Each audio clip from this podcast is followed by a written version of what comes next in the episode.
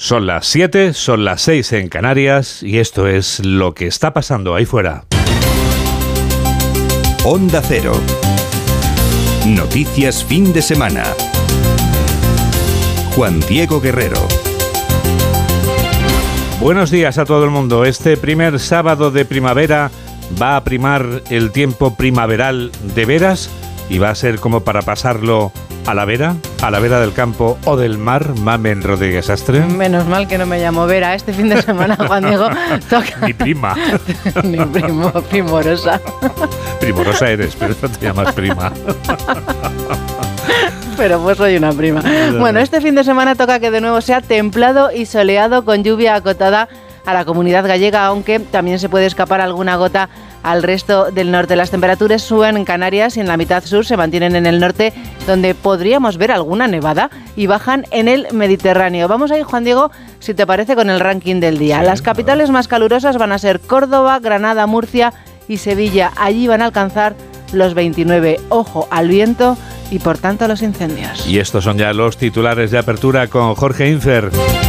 Arranca en Santo Domingo la vigésima octava cumbre iberoamericana. Los 22 países presentes tienen la misión de lograr acuerdos concretos en materia de sostenibilidad, seguridad alimentaria, transformación digital y arquitectura financiera. La inauguración se ha realizado en la fortaleza de Ozama y entre los jefes de estados invitados estaba el monarca español Felipe VI. Los desafíos a los que nos enfrentamos justifican, más si cabe, la necesidad de este tipo de encuentros que nos permiten poner en común las preocupaciones que afectan a nuestras sociedades y buscar así posibles recomendaciones que nos lleven a poner en marcha medidas conjuntas. El incendio de Castellón coge fuerza y arrasa 4.000 hectáreas. Los trabajos de esta madrugada se han centrado en concentrar un punto de anclaje mediante fuego técnico en la carretera hacia Montanejos. A primera hora desde sábado se incorporan de nuevo los medios aéreos cuyos efectivos se retiraban a última hora del viernes ante el riesgo que suponía la situación. Gabriela Bravo es la consellera de Interior. A primera hora mm, volverán a trabajar los medios aéreos y también se va a concentrar todos los medios aéreos. Ahí esperamos además incluso tener más refuerzos para evitar pues, pues que siga el avance hasta estas poblaciones que en este momento es lo que más nos preocupa. El, uh, el, perímetro está alrededor de unos 40 kilómetros y hectáreas estamos en unas 4.000 hectáreas ya. Las bolsas europeas viven una jornada turbulenta ante el pánico en la banca. El Banco Central Europeo asegura que está preparado para inyectar liquidez en caso de ser necesario. En Alemania las cotizaciones del Deutsche Bank cayeron más de un 8,5% en el cierre de la jornada. El canciller alemán Olaf Scholz quería mandar un mensaje de tranquilidad a los ciudadanos. Se ha modernizado. Es un banco rentable. No hay razón para estar preocupados. Se prolonga la anulación de vuelos en Francia por la huelga de las pensiones. Este sábado habrá un 15% de anulaciones en el aeropuerto parisino de Orly. Tampoco saldrá uno de cada cinco aviones de ciudades como Marsella, Burdeos o Lyon. La situación será más compleja mañana cuando las compañías aéreas deberán anular un tercio de sus vuelos en aeropuertos como el de París. La IREF advierte que la reforma de las pensiones elevará el déficit. La Autoridad Independiente de Responsabilidad Fiscal considera que las medidas de ingresos no compensan a los gastos. Detalla que el envejecimiento unido a las reducidas tasas de fecundidad y al aumento de la longevidad provocarán un incremento del déficit de más de un punto porcentual en 2050. La economía española encadena su segundo crecimiento anual consecutivo. España creció un 5,5% durante el año pasado, la misma tasa que en 2021. El crecimiento estuvo impulsado por el sector exterior, pero el consumo de los hogares fue cayendo con el paso de los meses por los efectos de la inflación. El gobierno pone fin a la dispersión de los presos de ETA con los últimos cinco traslados. De esta forma se pone fin a la política de dispersión según instituciones penitenciarias. Entre esos acercamientos figura Iranzu Gallastegui, la pareja de Letarra conocido como Chapote, uno de los exdirigentes de la banda terrorista que cuenta con un mayor número de crímenes. En deportes, Francia derrota 4 a 0 a Países Bajos en el primer partido de clasificación de la Eurocopa. El turno de la selección española tendrá lugar esta noche a las 9 menos cuarto. Radio Estadio estará ahí para contarlo. En tenis español, en tenis, Carlos Alcaraz comienza la defensa del título en el Masters 1000 de Miami con un contundente triunfo ante el argentino Bagnis por 6-0 y 6-2. 7 y 5, 6 y 5 en Canarias y tenemos toda la radio por delante. Síguenos en Twitter en arroba noticias FDS. El incendio declarado en la provincia de Castellón ha arrasado ya al menos 4.000 hectáreas de terreno. Hoy abrimos este programa de noticias con la última hora de esta tragedia que ha truncado la vida de los castellonenses. 1.500 de ellos han sido desalojados de sus casas. El fuego sigue a esta hora descontrolado. ¿Cómo amanece esta mañana de sábado en Castellón, Lorena Pardo?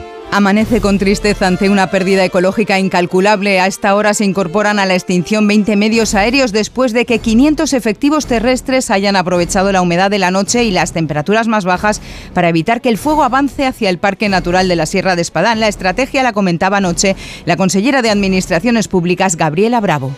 Y esta noche todos los medios terrestres se van a concentrar y van a formar un punto de anclaje en la carretera para que ahí, eh, a través de fuego técnico, intentar frenar el fuego y que ya no dé el salto y que no siga avanzando hacia las poblaciones de Montán y Montanejos mientras se cumple la segunda noche que los 1.500 desalojados de ocho municipios pasan en albergues de Segor Bellonda ante un incendio que, según el presidente de los silvicultores de la comunidad valenciana, se ha desbordado por el abandono del monte. Adolfo Mirabet. Y claro, esta situación se produce porque a la, nula gestión forestal está todo abandonado y se genera una cantidad de biomasa tremenda y ocurren estos grandes incendios forestales. El fuego ha convertido ya en ceniza el barranco de la Maimona, el entorno de Arenós y el albergue de Montanejos. El origen del fuego apunta a una mala praxis en las tareas agrícolas. La Guardia Civil investiga a cuatro personas. En directo desde Onda Cero Castellón ha informado Lorena Pardo. Noticias fin de semana. Juan Diego Guerrero.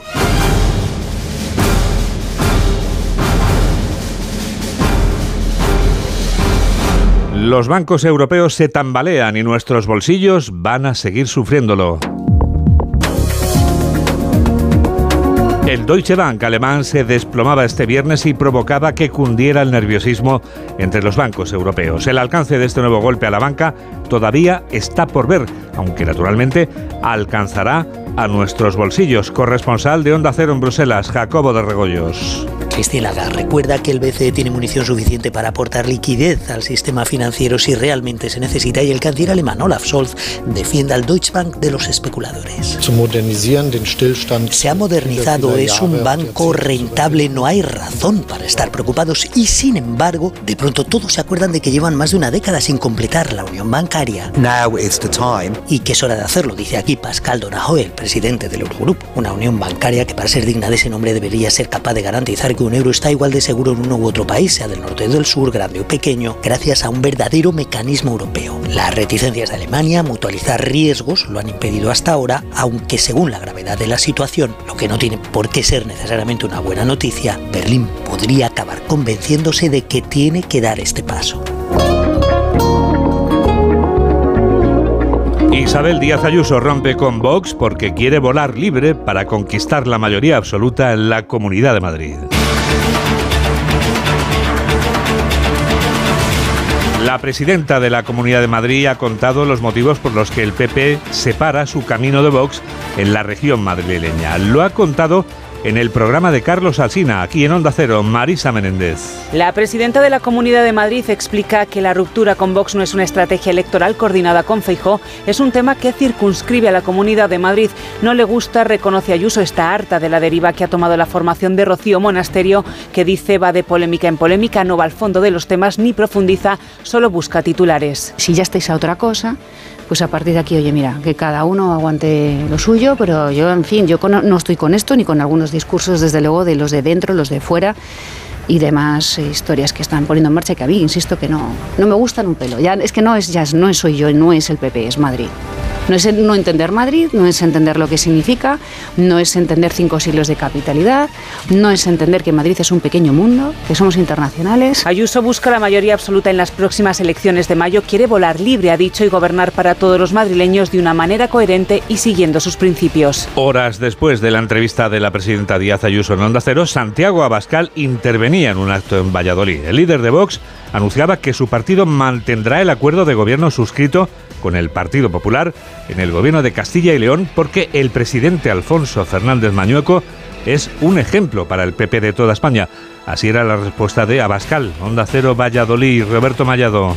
Respuesta tibia, muy tibia de Vox a la ruptura del PP de Madrid al margen de preguntarse quién manda a los populares, si Feijó o Ayuso, Santiago Abascal habló de represalias, pero las dejó en manos de los votantes de cara a las próximas citas electorales. Pues sí, las va a tener. Va a venir de los votantes confundidos, engañados y hartos de las trampas y de los mensajes equívocos.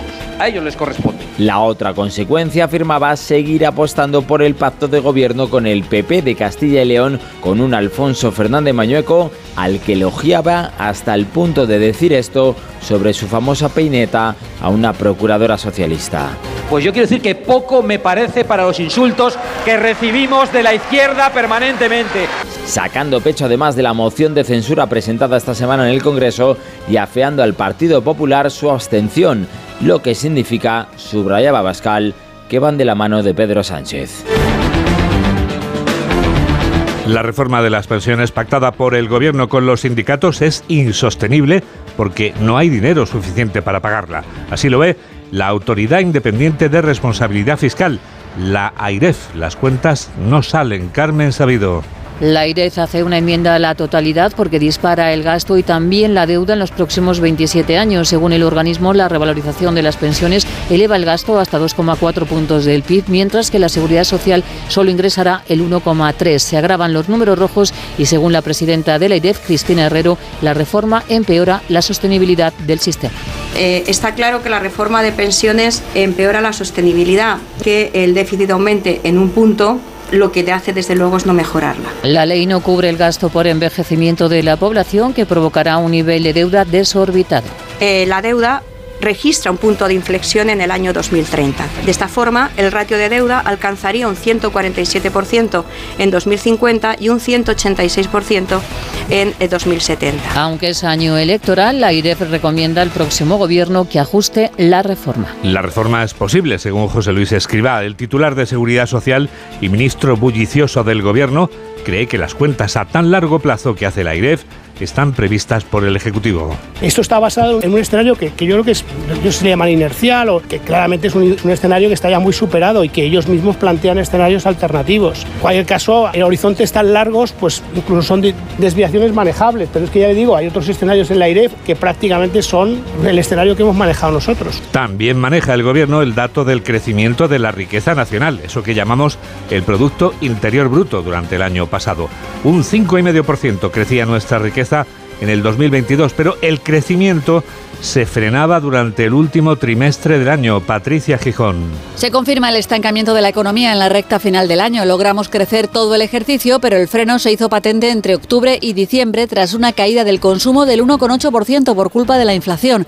También bajó la inversión y la agricultura. La industria creció, pero poco. Todo acompañado de un aumento del gasto público del 2%. Solo crecimos dos décimas en el cuarto trimestre. Cerramos el año con un balance positivo del 5,5% frente al crecimiento previsto en 2023, que será del 1,6%. Con todo, Nadia Calviño, ministro de Economía, optimista. Que la economía española está mostrando una notable resistencia y capacidad para seguir creciendo y creando empleo, incluso en este contexto internacional tan complejo. Reconoce Calviño el entorno complicado en el que nos movemos, pero confía en una reducción de la inflación progresiva y en que nuestro sistema financiero es solvente y fuerte para afrontar las nuevas turbulencias en las bolsas. La subida de los precios frenaba el crecimiento económico durante el último trimestre del año pasado y esa subida de precios, que no hace falta que les digamos que sigue vigente hoy, lleva al ministro Luis Planas a pedir paciencia a los consumidores.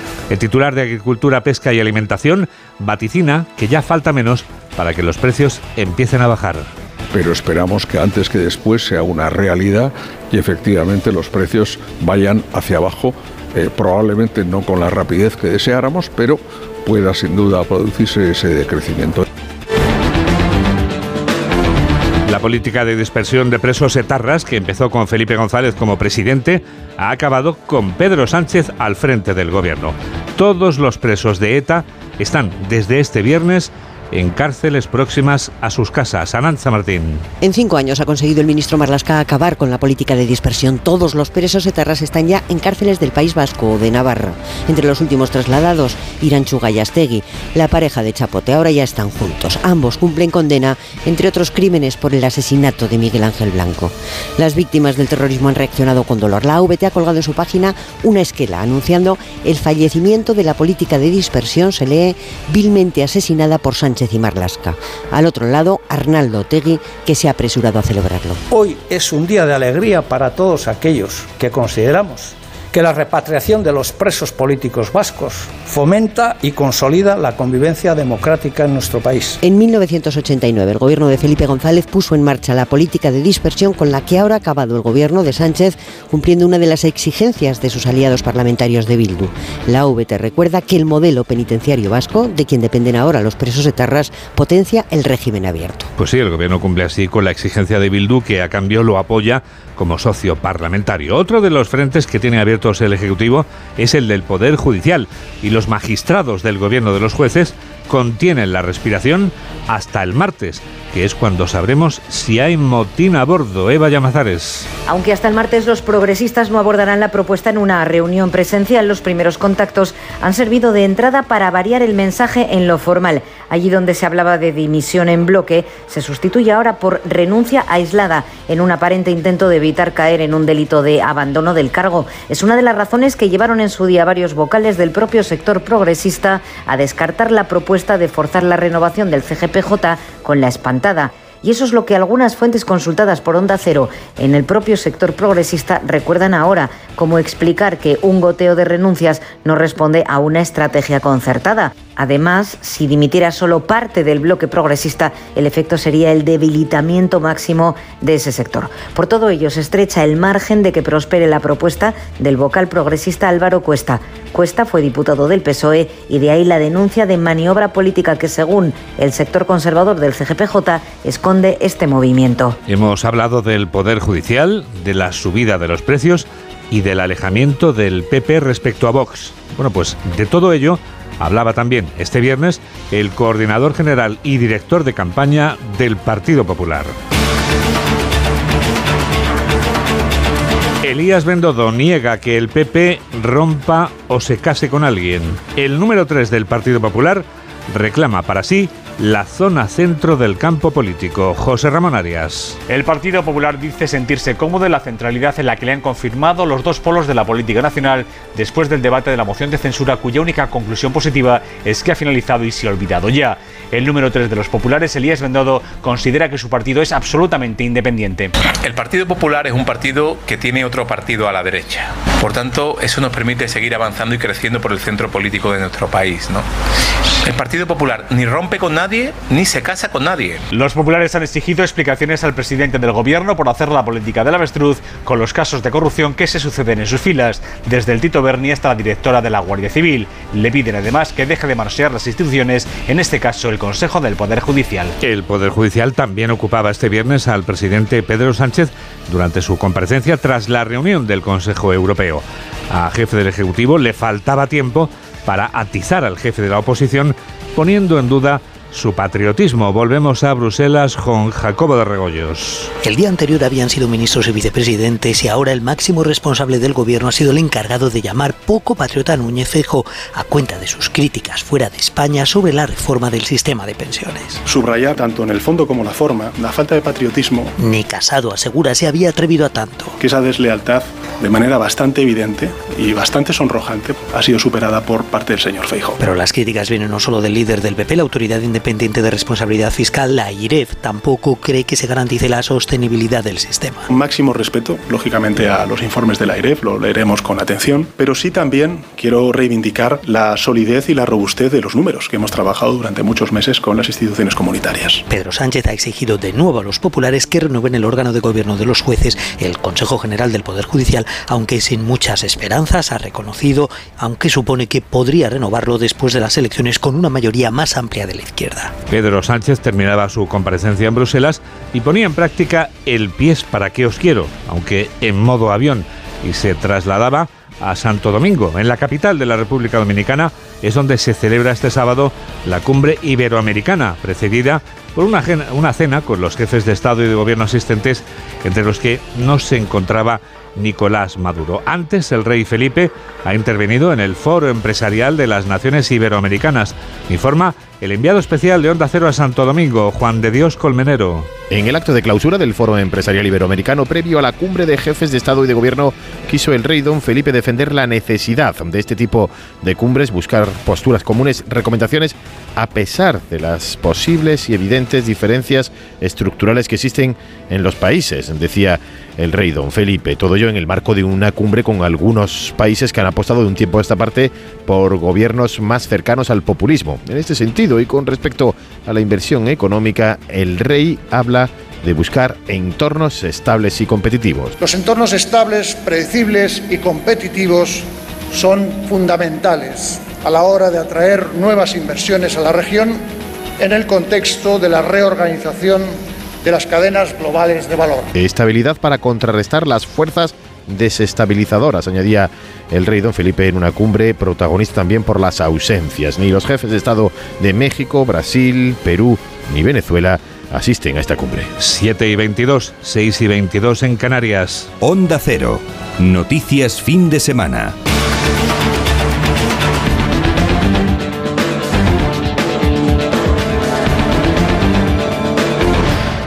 Donald Trump contraataca. El expresidente que quiere volver a la Casa Blanca reaparecerá este sábado haciendo campaña para volver a ser candidato republicano a la presidencia. Y el lugar y la fecha no han sido elegidos al azar. Corresponsal de Onda Cero en Norteamérica, Agustín Alcalá.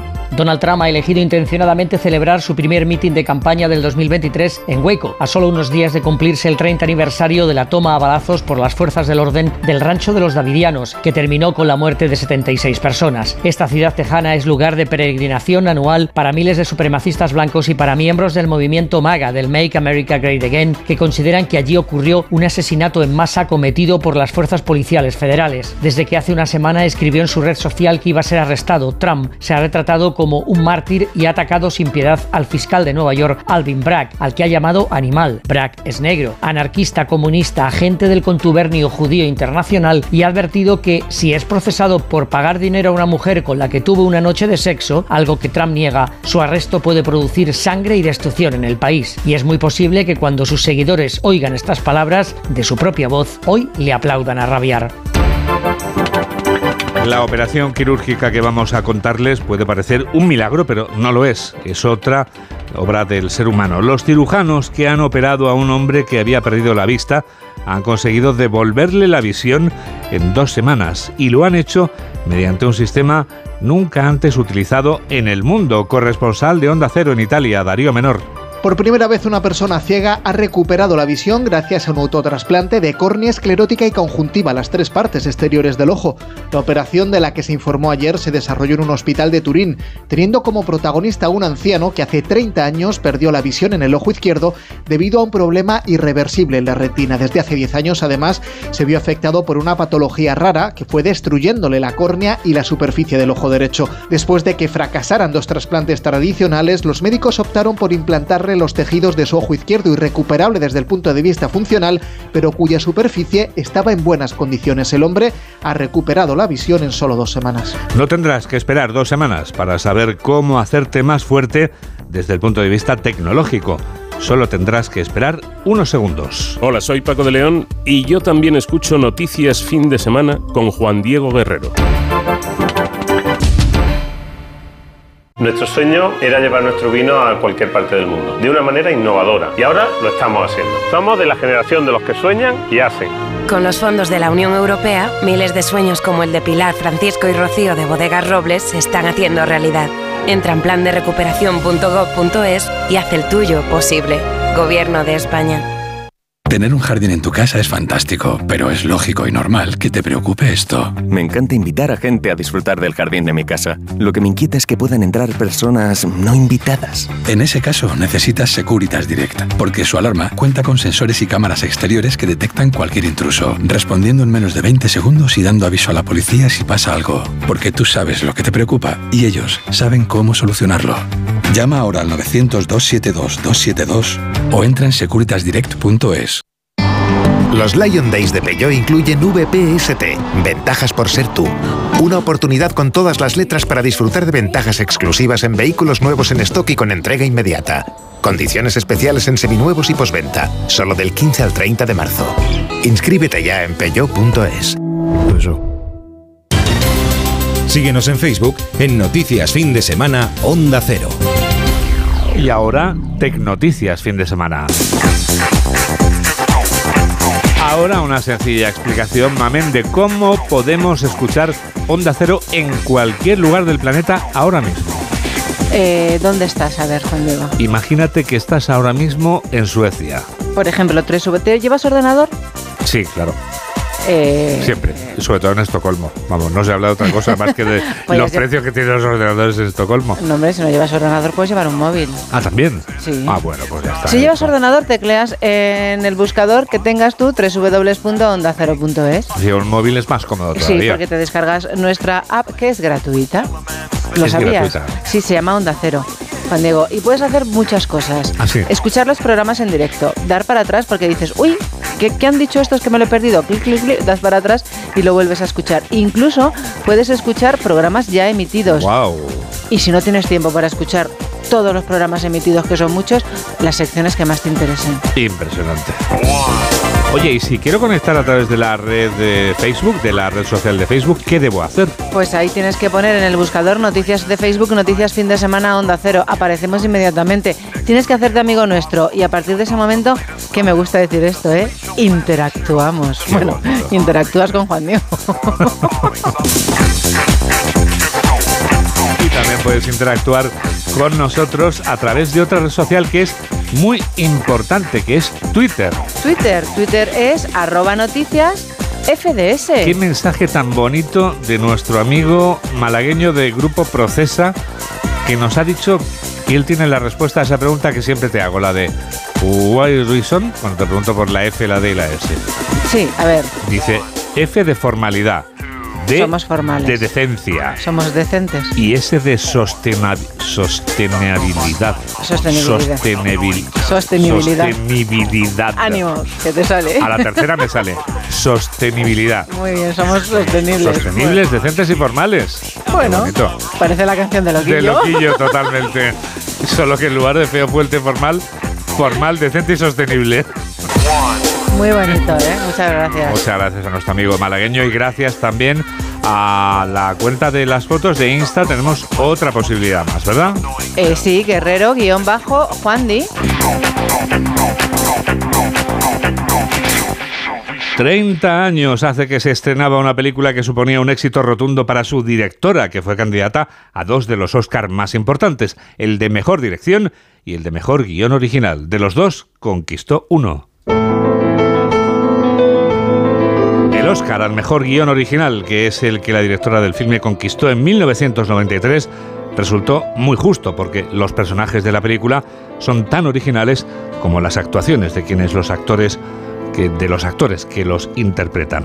La realizadora de este filme se quedó con las ganas de lograr el Oscar a la mejor dirección, pero saldó la cuenta pendiente en el año 2022 conquistando eh, la estatuilla por otra película, El poder del perro. El filme del que hablamos ahora está exquisitamente rodado porque es como si tratara de un cuadro que va siendo pintado por su propio autor. Mamel Rodríguez Sastre nos desvela todo lo que no sabíamos de El piano. 30 años después de su estreno, su directora Jane Campion sigue siendo la única que ha recogido una palma de oro. Sabes, estoy pensando en el piano. No toca el piano como lo hacemos nosotras, Nessie. No, es una extraña criatura. Y su forma de tocar es extraña. Como si te invadiera un estado de ánimo. El Oscar a la mejor dirección ese año fue para Clint Eastwood. Ella no se fue de vacío, se llevó el de mejor guion original. Ese día también subieron al escenario Holly Hunter y Anna Paquin. Un día, cuando mi madre y mi padre cantaban juntos en el bosque, estalló de repente una fuerte tormenta, pero cantaban tan apasionadamente que no se dieron cuenta y tampoco pararon cuando la lluvia empezó a caer. Y cuando sus voces se alzaron para los últimos compases del dueto, un enorme rayo surgió del cielo y cayó sobre mi padre que ardió como una antorcha.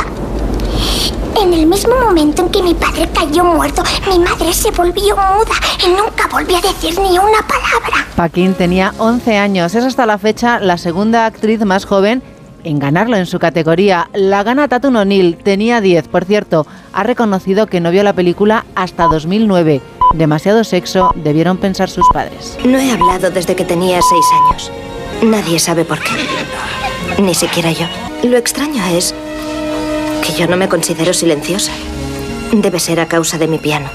Lo echaré en falta durante el viaje. Holly Hunter realizó la mayor parte de las secuencias tocando ella misma. También aprovechó para enseñar a la pequeña. ¡Ay, borrasca! Puede que no consigan llegar con este tiempo. ¿Tienen algo con que resguardarse?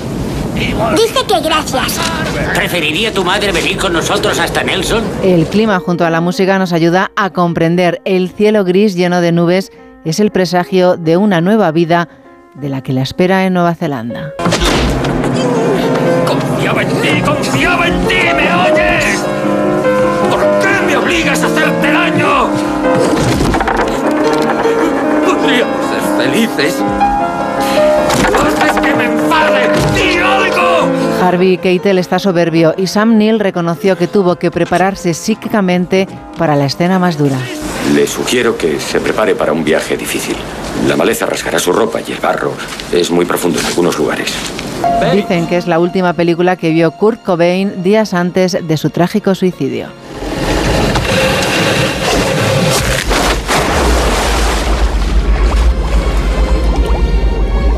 Son las 7 y 32 minutos, son las 6 y 32 minutos en Canarias y dentro de unos segundos llega la revista de prensa. Hola, soy Lorena García. Yo también escucho Noticias Fin de Semana de Onda Cero con Juan Diego Guerrero. Un anuncio de línea directa con el micrófono averiado suena así y uno con el micrófono sustituido suena así. Con el seguro de coche de línea directa tienes coche de sustitución también en caso de avería.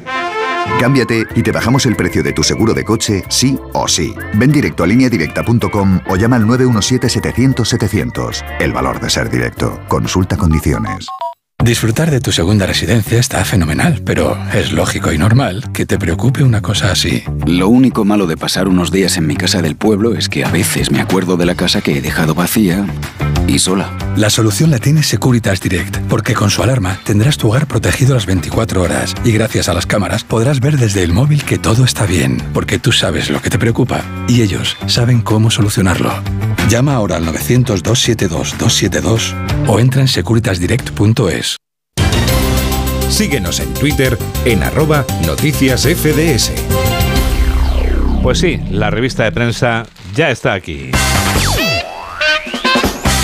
Ya tenemos todos los periódicos sobre la mesa, estamos ojeándolos sin parar. Tenemos toda la información. Queremos contarte, por ejemplo, cómo titula hoy Mame en el diario La Razón. Pues dice que Sánchez cede ante Bildu y pone fin a la dispersión de los presos de ETA. El presidente del gobierno completa en cinco años el acercamiento a cárceles del País Vasco y Otegui se jacta de que es un día de alegría. Carlos III, que pospone su viaje a Francia por los graves disturbios. Los hogares se aprietan el cinturón y el PIB crece un 0,2% al cierre del año. El PP, que ofrece un pacto de Estado en vivienda y ayuda a los jóvenes y Juan Diego, encuesta de NC Report para este periódico. Un 57% de los votantes de Vox ve inútil la moción de censura. En el diario El País, el mercado cuestiona ahora al Deutsche, el mayor banco de Alemania. Macron suspende la visita de Carlos III por las protestas. El fuego en Castellón y Teruel arrasa casi 4.000 hectáreas. El alcance de las llamas obliga al desalojo de 1.500 vecinos de la zona, como ya les hemos contado antes en conexión directa con Onda Cero Castellón, con nuestra compañera Lorena Pardo. Los líderes europeos acuden a Pekín a tantear el plan de paz y también Interior pone fin a 34 años de dispersión de presos etarras. Deutsche Bank es el protagonista en el periódico de Cataluña, se hunde en bolsa y da otro golpe al sector financiero. Comienza la conexión del Bicing metropolitano con Barcelona. Una jueza investiga a Colau por las superriles en el Eixample y ensayo pionero en el litoral barcelonés para recuperar una especie de coral. Son menos 25. El mundo Sánchez culmina el acercamiento de presos de ETA y Otegui pide ya que los suelte. La buena vida del sanguinario Chapote en las cárceles vascas. Otro viernes negro aviva el temor a una gran crisis financiera y también pensiones. La AIREF desmonta a Escribá. No sabemos de dónde salen los números.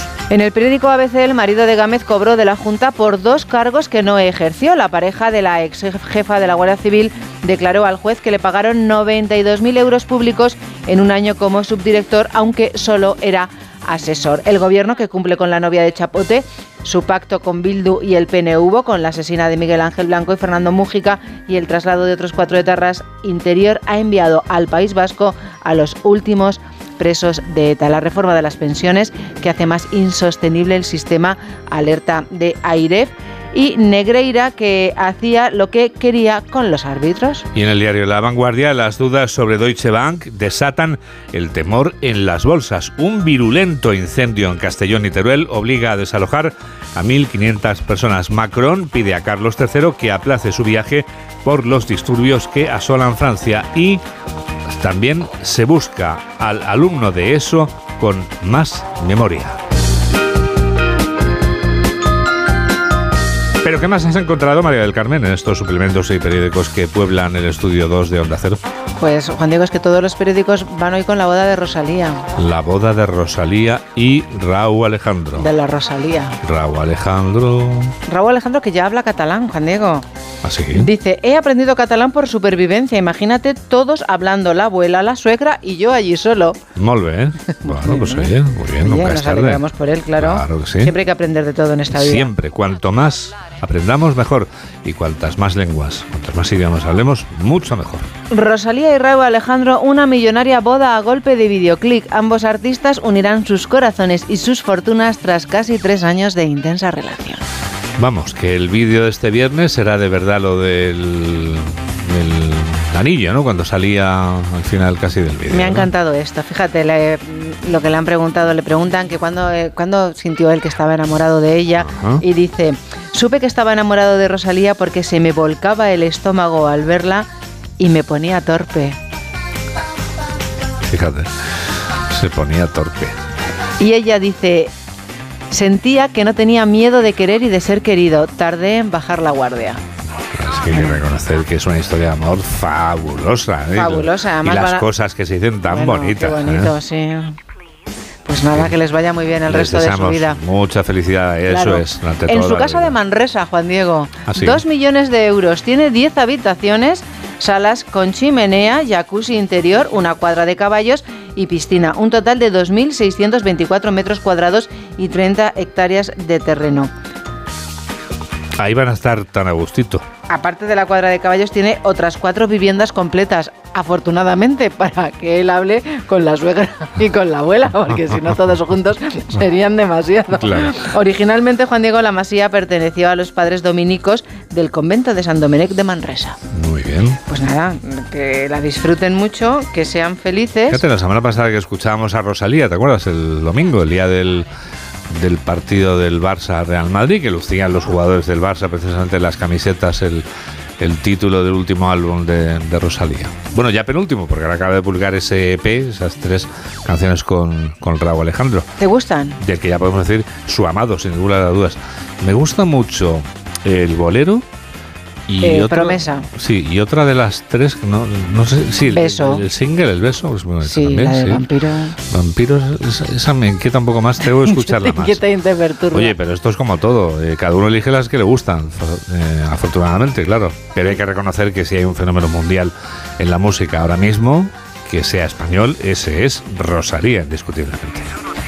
Bueno, pues sale por partida doble, Rosalía. ¿Por qué se casa? Y porque mira lo que publica hoy La Razón. Solo el 8,8% de los españoles planea comprar una vivienda en un futuro. Pues, o sea, No es el porcentaje en el que se encuentran Rosalía y Raúl Alejandro. claro, debe ser Rosalía la que lo va a comprar. Dice, ¿cree que el precio... Más de la mitad de los ciudadanos cree que el precio del ladrillo seguirá al alza. ¿Cree que el precio de la vivienda durante el próximo año subirá o bajará o se mantendrá? Subirá, pero vamos, de manera aplastante, según la. Dice, ¿tiene planes de comprar una vivienda el próximo año?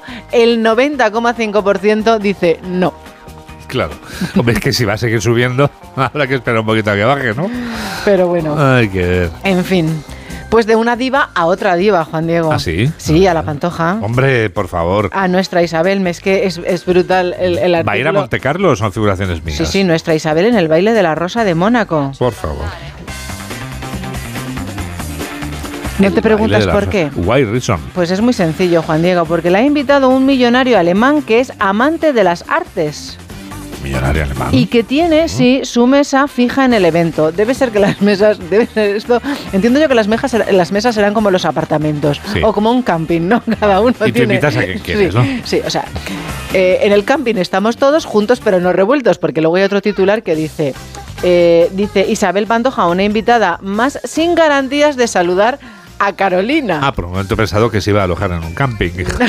Isabel Pantoja. Bueno, Bueno, oye, cada uno se Nunca se aloja sabe. donde mejor le parece. oye, ¿por qué no? A mí los campings me gustan mucho. Vamos, por favor. Bueno, pues que eso, que tú allí alquilas tu mesa o Sí. eres dueño de tu mesa y en tu mesa invitas a quien quieres. Claro. Y en este caso, este millonario alemán, que esperemos que hable español, porque no sé yo si Isabel habla Maribel, también soy Maribel. Maribel, para que usted escoja, habla alemán, no sabemos. Y él la invita a su mesa del, invita, del camping. sí, no sí. del camping, del palacio. Tiene su mesa fija en el evento Sí. y como tiene su propia mesa, pues invita a quien le da la gana. Pues me parece muy O sea que bien. es posible que hasta a lo mejor algún año nos inviten a nosotros. Eso te iba a decir, claro, a ver si cuela, oye, nunca Qué se sabe. tensión, qué vestido llevará ¿Te Isabel. imaginas? Es lo único que me preocupa. Es lo único que te interesa.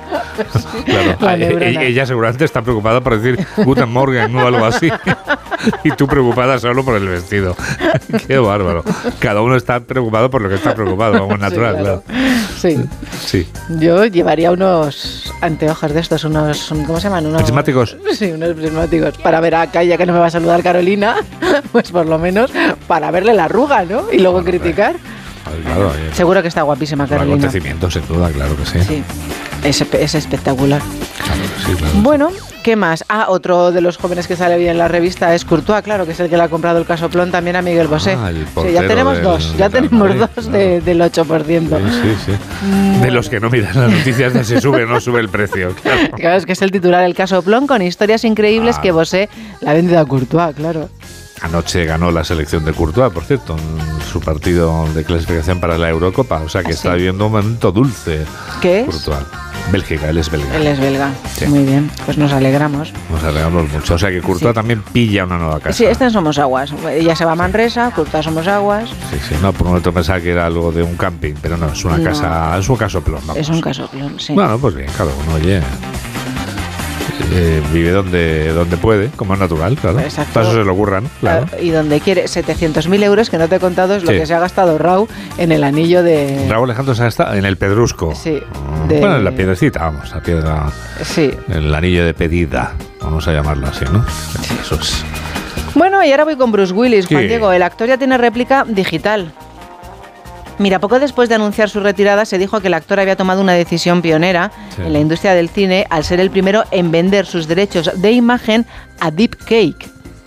Que esto es una empresa que se especializa en la tecnología deepfake. Parece que estoy contando lo de la policía. Ya veo, ya veo, sí. Pareces la portavoz del Cuerpo Nacional de Policía. Con permiso de Eli Rebolo y todas las portavoces, digo todas porque suelen ser mujeres, de la Policía Nacional. Eh, bueno, pues, pues eso. Y entonces, ¿esto qué quiere decir? Que ya Bruce Willis no va a actuar, pero que sí van a crearle su imagen por ordenador, etcétera, etcétera. Su representante ha negado tal acuerdo, puesto que los derechos de la imagen solo le pertenecen a Bruce Willis, pero la compañía ha creado ya un gemelo digital que ha participado en la producción de un spot publicitario, Juan Diego, para una compañía de telecomunicaciones rusa. Su imagen podría ser replicada digitalmente en películas, series y O sea, videojuegos. podríamos volver a verlo. Claro. Aunque imagino que desde luego nunca va a ser. lo Como vimos en Lola Flores, ¿te acuerdas? en Lola Flores, aunque seguiremos viendo, por supuesto, las películas El originales. acento. Las películas originales de Bruce Willis siempre en el Nakatomi Plaza. O sea, que es posible que hagamos más jungas de cristal. Tendremos que hacer más junglas de cristal porque sabes que me gusta mucho y además creo que se lo merece Bruce Willis. Bueno, pues te falta apenas medio minuto. Bueno, pues te voy a presentar a. Gerard Olivé, que es un chef que hace bivac. Juan Diego, como medicina. ¿Sabes lo que es el vivac? No. Pues acumula 50 noches al raso en la montaña, una experiencia extrema que se ha convertido en el motor de su vida. Se va solo a la montaña con un, un edredón, iba a decir, con un saco de dormir. de la temperatura, claro. Sí, un saco de dormir, Sí. bueno, lleva alguna cosilla más, Sí. ¿sabes? Y, y dice que es lo mejor que ha hecho en su vida. Dice, mi primer vivac fue el día más bonito de mi vida. Envidio a la gente que no lo ha hecho nunca porque podrá vivir esa excitación de la primera vez. Pues me envidia a mí porque no lo he hecho nunca, pero ahora que lo Oye, dices, pero ahora tienes la Semana. Santa a la vuelta de la esquina, Exacto, nunca es te tarde coges un, un saquito, Juan Diego, tu móvil, es. te subes arriba, claro, te tienes que subir arriba de la montaña. Me llevo la app de Onda Cero por si quiero volver a escuchar algo, dándole hacia atrás, como tú me has explicado antes. Y, Y- oye, la de Onda Cero y la de la de la, una de, de- la de la EMET, que es importante saber el tiempo Y que va a siempre es importantísima, Sí, tienes toda la razón. Sí, sí, sí, siempre sí. es importante acabar en alto. Y te localizas. y me localizo. Si no conmigo, por favor, déjame descansar. Para que te deje vivir, ¿verdad? Al menos una semana te dejaré Sí, de por dar favor. el plastazo. Esto sí que es acabar arriba. Ya solo falta José Luis Navarro. Ya solo falta comprobar que todos somos griegos 2000 2500 años después del esplendor de la cuna de nuestra civilización. Lo confirmamos otra vez escuchando a José Luis Navarro que hoy nos explica el origen de las cuatro estaciones. Profesor, buenos días. Qué bien, Juan Diego, buenos días. Ya está aquí la primavera. Se supone que hemos dejado atrás el invierno. Florecen los árboles frutales, florecen los jardines y todo parece tener un aire nuevo. La primavera la sangre altera, decían los románticos. Pero ¿qué explicación mítica dieron los griegos a la primavera, al otoño, a las cuatro estaciones? Verás, tenían dos divinidades relacionadas con la tierra. Deméter, diosa de la tierra cultivada, y Hades, divinidad del mundo subterráneo. Ambos eran hermanos. Deméter tenía una hija muy hermosa, Perséfone, de la que se enamoró locamente Hades, su tío. Aprovechando que la joven se hallaba en el campo cogiendo flores lejos de su madre, Hades la raptó. El suelo se abrió bajo sus pies y Perséfone quedó en los infiernos con Hades.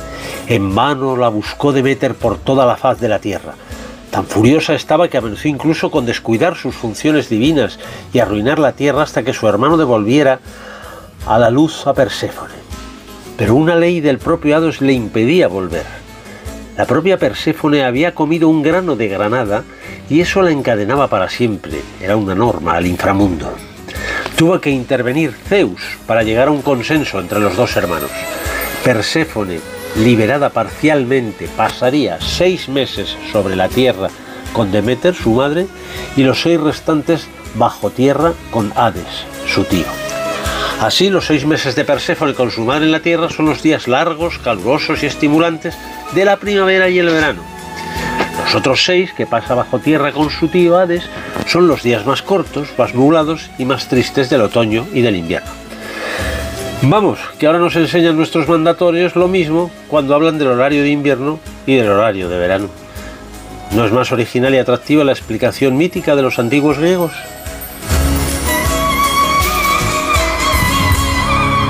Rotundamente sí, José Luis. Lo es. 8 menos 12, 7 menos 12 en Canarias. Aquí están las noticias del deporte. Aquí está Raúl Granado. ¿Qué tal? Buenos días, la selección española de Luis de la Fuente debuta hoy contra Noruega en partido de clasificación para la próxima Eurocopa. Será a las 9 menos cuarto de la noche en la Rosaleda de Málaga. Enviado especial de Onda Cero, Fernando Burgos, buenos días. ¿Qué tal? Buenos días. Desde Málaga, la capital de la Costa del Sol, amanece en un veraniego día donde comienza la era Luis de la Fuente, el cuadragésimo cuarto seleccionador español. Venimos del batacazo en el Mundial de Qatar y ahora todo debería ir a mejor. disfrutando, viviendo una sensación incomparable, pero con normalidad y naturalidad. Creo que es lo que llevo haciendo toda mi vida, lo vivo con, insisto, con normalidad y tiene, evidentemente no hay más que ver el seguimiento y la repercusión que tiene, ¿no? Y además se inicia la fase de clasificación para la Eurocopa de Alemania 2024. Habrá cambios en el 11, en todas las líneas. Y habrá también nuevo modelo y estilo de juego. Se acabó eso de tener un 70% de posesión pero nula verticalidad y apenas ocasiones de gol. De la Fuente busca cambiar el tiki-taka por el rock and roll y tiene suficientes artistas y solistas para ello. Por cierto, desde 1988, hace 35 años, con Luis Suárez en el banquillo, España no pierde en el debut de un seleccionador. Hoy el capitán español será Álvaro Morata, que ayer también pasó por sala de prensa para valorar el momento de España. Bueno, al final no soy yo el que, el que dice cómo es el ranking o, o cómo no es. Eh, lo que está claro es que nosotros venimos de una generación que, que creo que es irrepetible, que, que, es muy difícil de superar, solo se podría igualar en todo caso y que, y que es difícil para nosotros también. Enfrente estará la Noruega de Haaland sin el delantero del Manchester City, que está lesionado. Última hora del rival español, Alfredo Martínez. Buenos días. Buenos días, Raúl. La selección noruega pasa por ser el gran rival de España camino de la Eurocopa de Alemania 2024. Hay que destacar que en el grupo de España están también Georgia, Chipre y Escocia, pero evidentemente los de Stol Solbakken son los grandes rivales para conseguir la primera plaza. A pesar de todo, el equipo noruego no va a poder contar con su gran estrella. Sabemos desde el primer día de la convocatoria que Erling Haaland causó baja por unas molestias y una sobrecarga que le impiden estar no solo contra España, sino en el choque que se jugará unos días después en Tiflis frente a Georgia. Los hombres de Solbakken, 26 convocados que se quedaron en 25, han estado concentrados en Marbella esta última semana trabajando para preparar el partido de España. De hecho, con un ambiente algo enrarecido. Se sentían espiados. La gran duda es quién sustituirá a Haaland. En principio, Sorlot, el jugador de la Real Sociedad, por delante de Strand Larsen, el jugador del Celta, sería la referencia de un equipo que liderará indiscutiblemente Martin Odegaard. Recordemos que la selección noruega no jugó en el último campeonato del mundo, eliminada en el grupo con Holanda y Turquía, quedó tercera, no llegó ni siquiera a jugar la repesca. Su último amistoso fue Noruega 1, Finlandia 1 en noviembre. Así que Noruega, en principio, sin Haaland menos rival, será correoso duro, pero España parte como favorito ante el conjunto vikingo.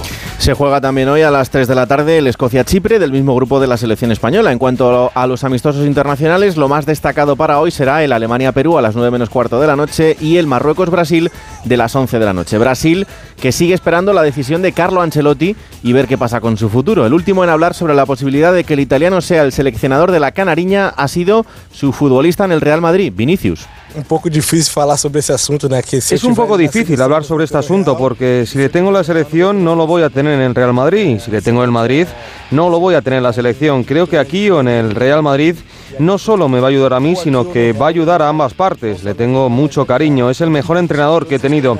Creo que a todos los entrenadores les gustaría entrenar a nuestra selección. Es un grupo muy bueno técnicamente y dentro somos una familia. Nadie tiene problemas con nadie. Que está bien aquí, acredito que, que él quiere así. En los partidos más destacados jugados anoche, Francia 4, goles de Griezmann, 2 de Mbappé y Upamecano, Países Bajos 0, República Checa 3, Polonia 1 con Lewandowski titular pero sin marcar y Suecia 0, Bélgica 3 con hat-trick de Lukaku. También debutó anoche Santi Denia como seleccionador sub-21 en el amistoso España-Suiza. La selección española remontó dos veces para terminar ganando 3-2. Para el fútbol en primera división pero no en segunda. Ayer empezó la jornada 33 con el Cartagena 2, Lugo 0. Hoy continúa con tres partidos más. A las 4 y cuarto Racing de Santander, Levante e Ibiza Burgos y a las 6 y media a la vez Tenerife. En la Euroliga de baloncesto ayer Mónaco 90, Valencia Basket 79 y Virtus Bolonia 79, Real Madrid 96 para la jornada de hoy. En la Liga CB a las 6 de la tarde Girona Manresa y Obradoiro Breogán y a las 9 menos cuarto Barcelona Juventud y Granada UCAM Murcia. En tenis, Master 1000 de Miami debutó anoche Carlos Alcaraz ganándole al argentino Bañis en 1 hora 6 minutos por 6-0-6-2. Avanza también de ronda Roberto Bautista y este fin de semana arranca el Mundial de Motociclismo. Hoy se disputarán los terceros entrenamientos libres y la calificación oficial del Gran Premio de Portimao. La peor parte ayer se la llevó el piloto español Paul Espargaró, que tras sufrir un accidente tuvo que ser trasladado al hospital. El piloto sufre una contusión pulmonar, una fractura de mandíbula y una fractura de la vértebra dorsal.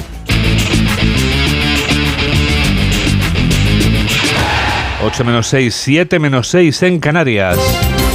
Estos son los titulares de cierre con Jorge Infer y Mamen Rodríguez Astre. Arranca en Santo Domingo la 28 cumbre iberoamericana. Los 22 países invitados tienen la misión de lograr resultados concretos en materias de sostenibilidad, seguridad alimentaria, transformación digital y arquitectura financiera. El incendio de Castellón coge fuerza y arrasa más de 4.000 hectáreas. Los trabajos de esta madrugada se han centrado en concentrar un punto de anclaje mediante fuego técnico en la carretera hacia Montanejos. A primera hora de hoy se incorporan los medios aéreos. Las bolsas europeas viven una jornada turbulenta ante el pánico de la banca. El Banco Central Europeo aseguró que está preparado para inyectar liquidez en caso de ser necesario. En Alemania, las cotizaciones del Deutsche Bank cayeron más de un 8,5% en el cierre de la jornada. Se prolonga la anulación de vuelos en Francia por la huelga de las pensiones. Este sábado habrá un 15% de anulaciones en el aeropuerto parisino de Orly. Tampoco saldrán uno de cada cinco aviones en ciudades como Marsella, Burdeos o Lyon. La economía española encadena su segundo crecimiento anual consecutivo. España creció un 5,5% durante el año pasado. El crecimiento estuvo impulsado por el sector exterior, pero el consumo de los hogares fue cayendo con el paso de los meses por los efectos de la inflación. El gobierno pone fin a la dispersión de los presos de ETA con los últimos cinco traslados. Según instituciones penitenciarias, entre estos acercamientos figura la pareja de Letarra conocido como Chapote, uno de los exdirigentes de la banda terrorista. En Deportes España se enfrenta a Noruega a las 9 menos cuarto de la noche en el primer partido de clasificación de la Eurocopa. Será el estreno de Luis de la Fuente como seleccionador. En tenis, el español Carlos Alcaraz comienza la defensa del título Miami con un contundente victoria ante el argentino Bañez con C6-0 y 6-2. En cuanto al tiempo, amanecemos con temperaturas agradables en la mayor parte del país. Será una jornada de ascenso térmico, sobre todo en Andalucía, Extremadura y en el interior del País Vasco, también en Canarias y Baleares. La lluvia amenaza tímidamente en Galicia, Asturias y en Castilla y León hará más frío que en el resto de la península. Esto es...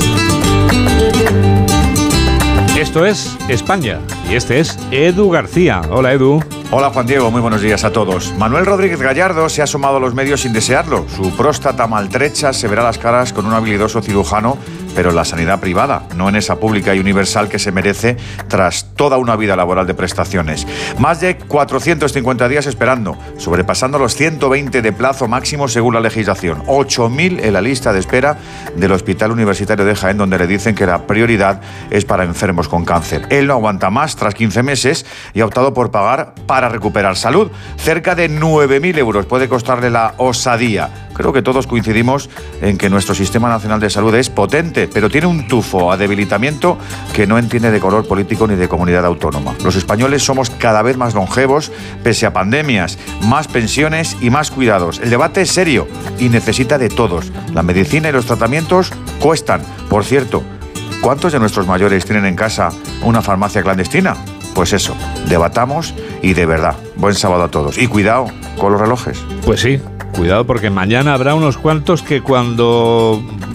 Ya lo sabemos, volveremos a recordar un año más que se despertarán creyendo que es la hora que ya no es. Mamen Rodríguez Astre es quien produce y Miguel Jurado es quien realiza este programa de noticias aquí en Onda Cero, en la radio. Tendremos otra edición a las 2 de la tarde, a la 1 en Canarias. Hay que ver cómo pasa el tiempo. ¿Qué mejor manera hay de recibir a la primavera que con una canción sobre el cielo azul?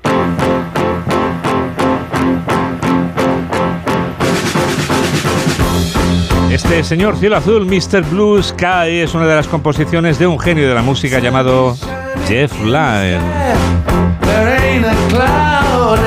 que en 1970 creó la Electric Light Orchestra, la ELO. La canción que estamos escuchando pertenece al séptimo álbum de estudio de la banda, editado en 1977. Con el rock sinfónico de la Orquesta de la Luz Eléctrica te damos las gracias por estar a ese lado de la radio en la que enseguida comienza Por fin no es lunes con Jaime Cantizano hoy desde Calviá. Que la radio te acompañe.